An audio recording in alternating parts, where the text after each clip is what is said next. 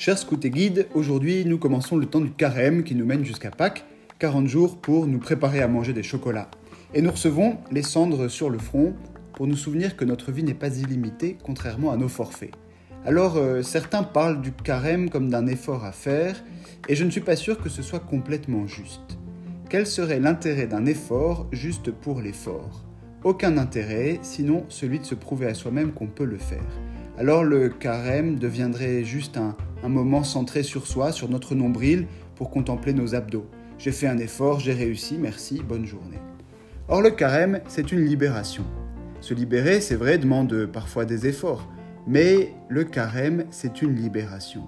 Si Jésus passe 40 jours dans le désert, c'est en référence aux 40 ans que son peuple a passé dans le désert. Et ces 40 ans, dans le désert, c'est ce qu'il a fallu pour quitter l'esclavage en Égypte et arriver en terre promise, passage de l'esclavage à la liberté.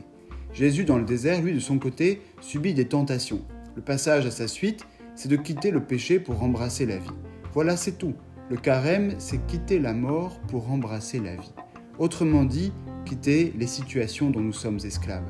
Et par conséquent, ne parler que d'effort, c'est réduire le carême. S'il y a un effort à faire, il n'est qu'une conséquence du désir d'embrasser la vie. Jésus le montre très bien dans l'évangile que nous lisons aujourd'hui, au mercredi des cendres. Il nous dit, si tu veux prier, rentre dans ta chambre. Tu veux jeûner, ne te montre pas à tout le monde. Tu fais l'aumône, fais-le discrètement. Et à travers ces trois conseils, il nous donne un, petit guide pour le carême avec les trois passages obligés. Soigner la prière, c'est soigner notre rapport à Dieu, c'est renouer avec Dieu. Faire l'aumône, c'est soigner notre relation avec l'autre, avec notre prochain. Jeûner, c'est soigner notre relation à nous-mêmes.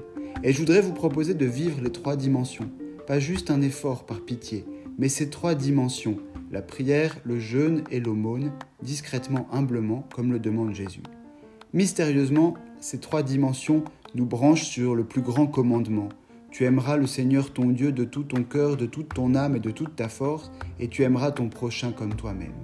Le carême, c'est donc retrouver que nous sommes faits pour aimer, c'est passer de la mort à la vie.